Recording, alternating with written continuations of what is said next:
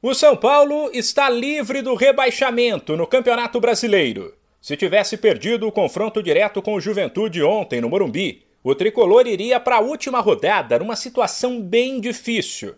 Mas ele venceu por 3 a 1 e escapou da degola. Aí já é sonhar alto demais.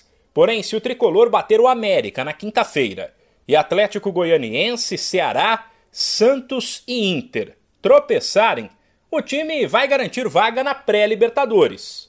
Depois da atuação vergonhosa diante do Grêmio na semana passada, o São Paulo mostrou serviço aos mais de 40 mil torcedores que foram ao Morumbi. Entrou ligado no jogo, ciente do peso da partida, e foi liderado pelo pilhado Luciano. Ele assustou ao dar uma entrada forte e levar amarelo antes do primeiro minuto de partida, mas o excesso de vontade também fez o atacante marcar dois gols enquanto Caleri balançou as redes uma vez. Depois da partida, chamou a atenção a entrevista do técnico Rogério Ceni, que lamentou a situação ruim do clube e não garantiu que fica em 2022. Só aceitei, eu sabia da situação difícil, não imaginava que era tão complicado, mas eu só aceitei vir porque era o São Paulo, porque eu sentia como se fosse é, é, minha casa. E eu acho que dentro do. Eu sei que é muito ruim falar isso, é, não é o lugar onde o São Paulo deve pensar, deve estar, deve, deve aceitar, deve ficar feliz, porque acho que ninguém tem. É um alívio apenas, né? O que acho que foi feito hoje.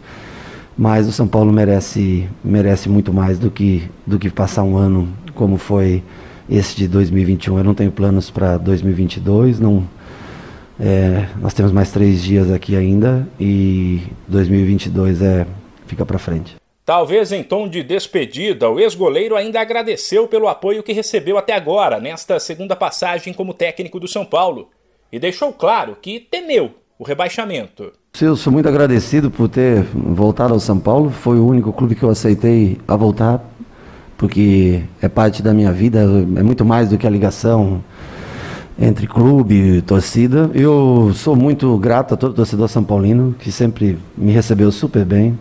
torcida nesses, nesses jogos aí que nós tivemos foi exemplar, né? 40 mil pessoas praticamente por jogo aqui no estádio. Só tenho agradecimento a fazer as pessoas que eu trabalhei aqui nesses 50 dias, sei lá quanto mais ou menos, eu não sei nem porque são tantas noites mal dormidas, né? Porque uma coisa é você cair, outra coisa é você ser rebaixado no time que você deixou a vida inteira trabalhando nele, né? 30 anos. Então, assim, é diferente quando você tem vínculo e quando você não tem vínculo. O jogo contra o América na última rodada, quinta-feira, será fora de casa, às nove e meia da noite, no horário de Brasília.